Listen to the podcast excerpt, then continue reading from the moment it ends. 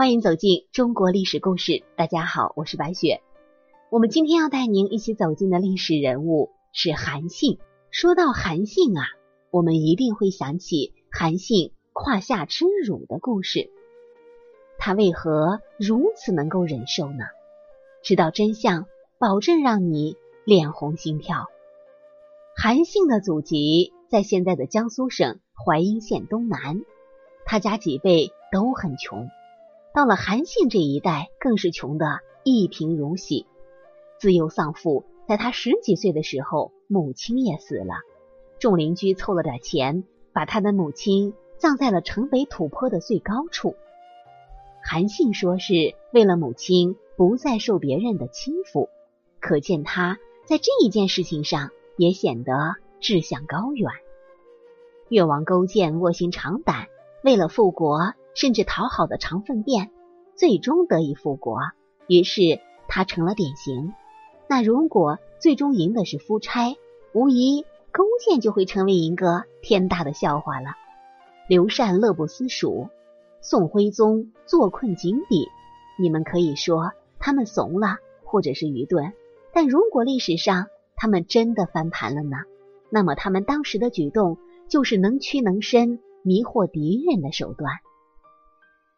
韩信可以说是中国骗子的始祖，因为他会打仗。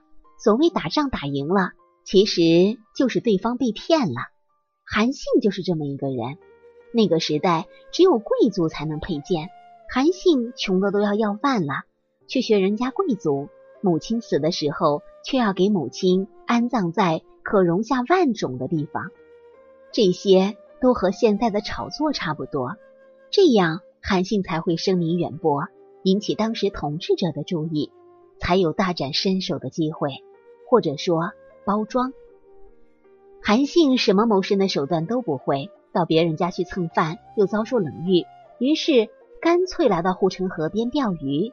这样啊，既不用看人脸色，又可以解馋充饥。可是他不知道啊，护城河的鱼太少了，而且韩信钓鱼的水平也不好。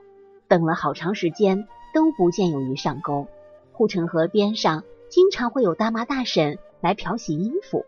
其中一位大婶见韩信面黄肌瘦的坐在那钓鱼，钓了半天也不见收获，觉得怪可怜的，于是就把自己带的饭递给他吃。这样一连接济了他好几十天呢。韩信非常高兴，就对大婶说：“我将来一定好好回报你。”大婶。却很生气的说：“你身为大丈夫都不能自己谋生吃饭，我是看你并非等闲之辈才帮助你的，难道我贪图的是你的回报吗？”韩信听了大婶的话，有所醒悟。淮阴有市集，是贩夫走卒、屠户等聚居的地方，常有一些无所事事的街头少年，类似于我们今天所说的小混混、古惑仔等。在市井上游走打闹。有一次，一个小混混寻衅滋事，对韩信说：“别看你长得人高马大，还经常带刀带剑，其实啊，你就是个懦夫胆小鬼。有种你就把我杀了，没种啊，你就从我的裤裆底下钻过去。”一旁的人也都跟着起哄啊。韩信瞪着他看了很久，最终还是忍住了心中升腾的怒火。趴在地上匍匐着，从那人胯下钻了过去。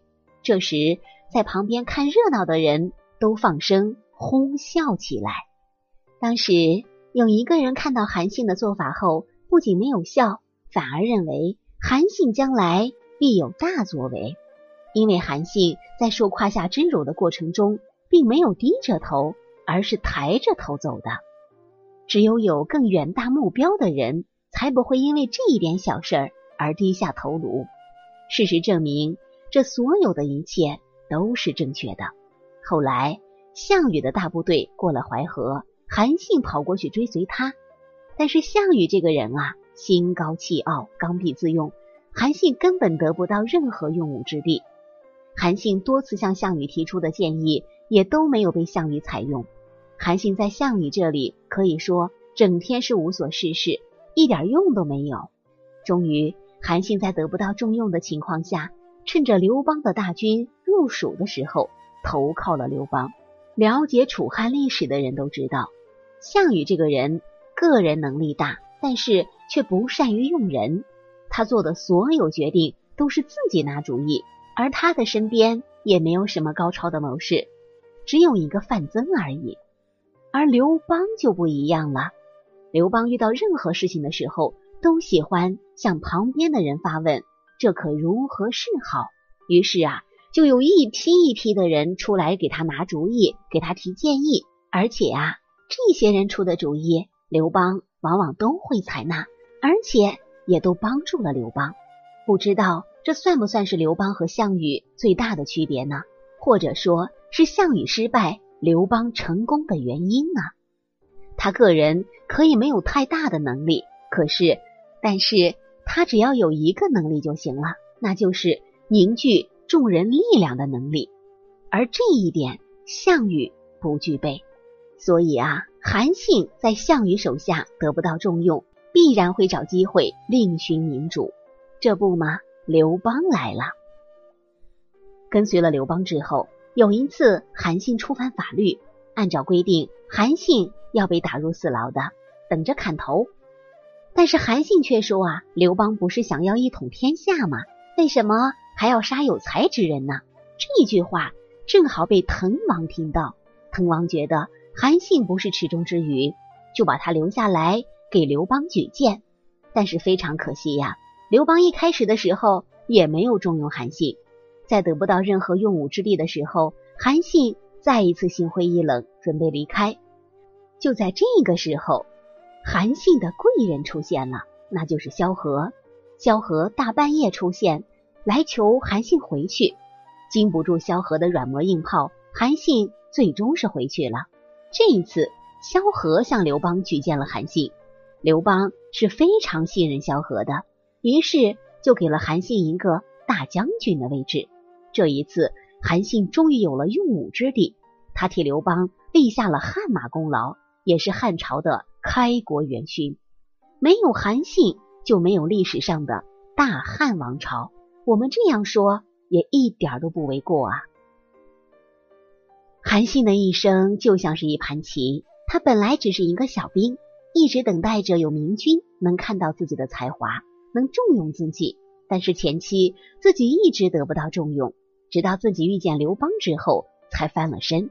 他像一个过了河的士兵一样，如履平地，任何敌人在他面前都只不过是乌合之众。连西楚霸王项羽也避免不了被韩信击败的事实。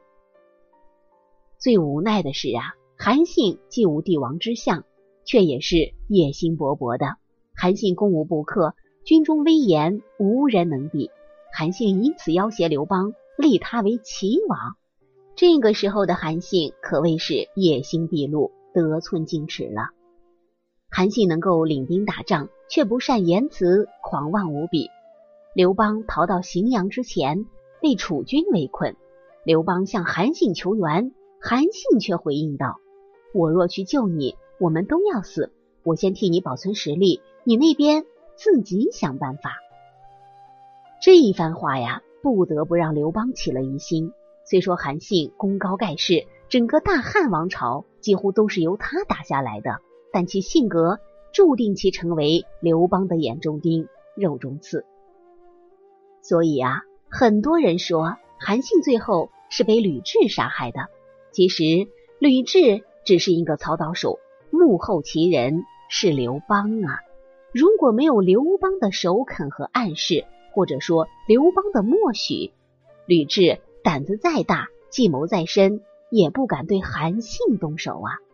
这夫妻俩真是绝配，一唱一和，一个只说不做，一个只做不说。遇到这两口子啊，韩信的悲剧结局也真的是注定了。我们纵观韩信的一生，他是大汉功臣，军事奇才，虽然野心勃勃，恃才傲物，但始终也没有反叛刘邦，奈何死于吕后的毒计。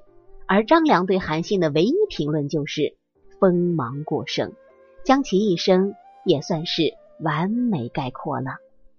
好了，朋友们，本期的故事到这里就结束了，感谢您的收听。喜欢的朋友欢迎点赞转发，也欢迎您评论留言。下期呀，我们将和您走进隆科多的故事。隆科多这个名字咱们不陌生吧？那么隆科多之死，我们需要为您揭晓一下，这背后有什么样的隐情呢？我是白雪，下期再见。